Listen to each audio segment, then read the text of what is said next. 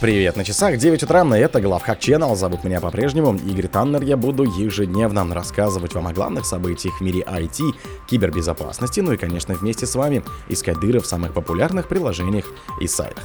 CloudSec. Хакеры используют недокументированный API Chrome для создания новых куки. Первый вторник обновлений 2024 года. Microsoft патчит 49 уязвимостей. Комиссию по ценным бумагам и биржам США взломали в Иксе, что повлияло на цену биткоина. Мошенники стали чаще представляться сотрудниками операторов мобильной связи. Microsoft добавит новую клавишу на клавиатуре для запуска искусственного интеллекта. На украденные хакерами деньги КНДР создает ядерное оружие. Спонсор подкаста Глаз Бога. Глаз Бога это самый подробный и удобный бот пробива людей, их соцсетей и автомобилей в Телеграме. CloudSec. Хакеры используют недокументированный API Chrome для создания новых куки. Специалисты компании CloudSec обратили внимание, что уже несколько инфостеллеров предлагают такую услугу, как восстановление файлов куки Google для взлома учетных записей даже в том случае, если жертвы меняют свои пароли.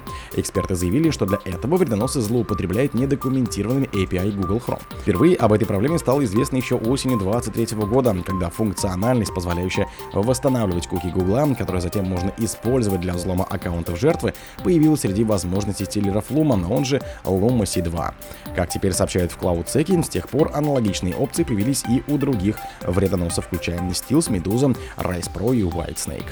Эксперты обнаружили, что малварь эксплуатирует конечную точку API Google мультилогин для создания новых рабочих аутификационных куки, когда срок действия оригинальных, украденных у жертвы куки Google истекает. Предполагается, что этот API предназначен для синхронизации учетных записей в различных сервисах Google посредством ID учетных записей и токенов аутентификации. Первый вторник обновлений 2024 года. Microsoft патчит 49 уязвимостей. Первые патчи в этом году устранили 49 уязвимостей в продуктах Microsoft, 12 из которых представляли собой проблемы удаленного выполнения кода. В этом месяце только две уязвимости были классифицированы как критические – обход защиты Windows Keyboards и Race в Hyper-V. В ноябре не было исправлено ни одной Zero Day уязвимости под атаками, но среди наиболее опасных багов этого месяца можно перечислить следующее.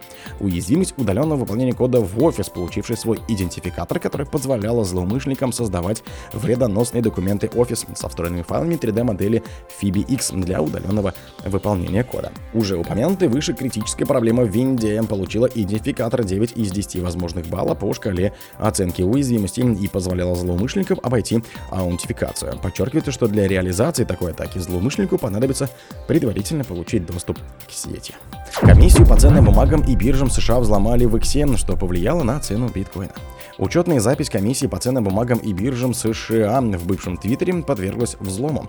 Неизвестный хакер, захвативший аккаунт, сообщил от лица СЭКа, что американские власти приняли решение разрешить запуск биткоин ETFI на всех зареганных национальных биржах ценных бумаг. В публикации было приложено фото представителя СЭКа Генри Генслера с фальшивой цитатой, в которой он якобы говорил о фейковом одобрении ETF.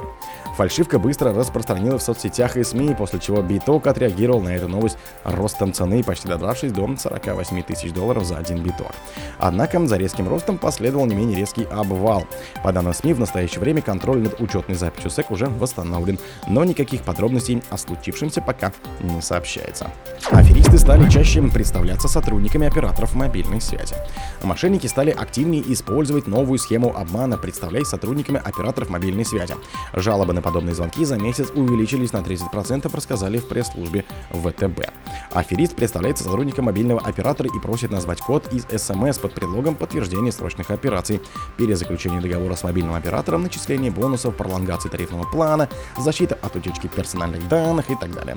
Жертва получает СМС с кодом для входа в онлайн-кабинет своего сотового оператора, а мошенники просят сообщить этот код, используя его для восстановления доступа к личному кабинету жертвы. Также мошенники просят передать код из СМС для доступа к личному кабинету на госуслугах. Microsoft добавит новую клавишу на клавиатуре для запуска и помощника. Компания Microsoft анонсировала изменения в клавиатуре своего компьютера на базе Windows 11. Вице-президент и директор по маркетингу корпорации Юсуф Мехди заявил, что на ней появляется новая клавиша, запускающая и помощник копилот собственной разработки. Появление клавиши копилота знаменует собой первое существенное изменение в клавиатуре ПК с Windows почти за три десятилетия. Мы считаем, что это позволит людям легче участвовать в трансформации ИИ. Как уточняется по задумке, клавиша копилота присоединяется к клавише Винде, в качестве основной части клавиатуры ПК. И при нажатии новая клавиша вызывает интерфейс копилота в винде, что упрощает использование копилота в повседневной работе. Но украденные хакерами деньги КНДР создает ядерное оружие.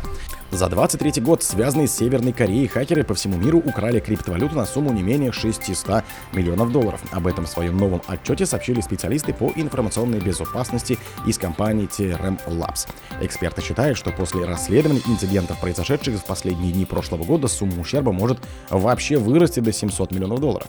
Хотя общий ущерб уменьшился по сравнению с 2022 годом, Корейская Народно-Демократическая Республика по-прежнему несет ответственность за почти треть киберинцидентов, в ходе которых была похищена крипта. Взломы, совершенные хакерами из КНДР, были в среднем в 10 раз более разрушительными, чем хакерские атаки, не связанные с этой страной. Компании считают хакерские атаки важнейшим механизмом получения доходов для пострадавшей от санкций Северной Кореи. Украденные деньги используются для финансирования программы создания оружия массового поражения и баллистических ракет. В ходе атак хакеры из КНДР используют социальную инженерию для заманивания людей. Атаки обычно направлены на компрометацию закрытых ключей и начальных фраз, которые используются для защиты цифровых кошельков. О других событиях на в это же время не пропустите. У микрофона был Игорь Таннер. Пока.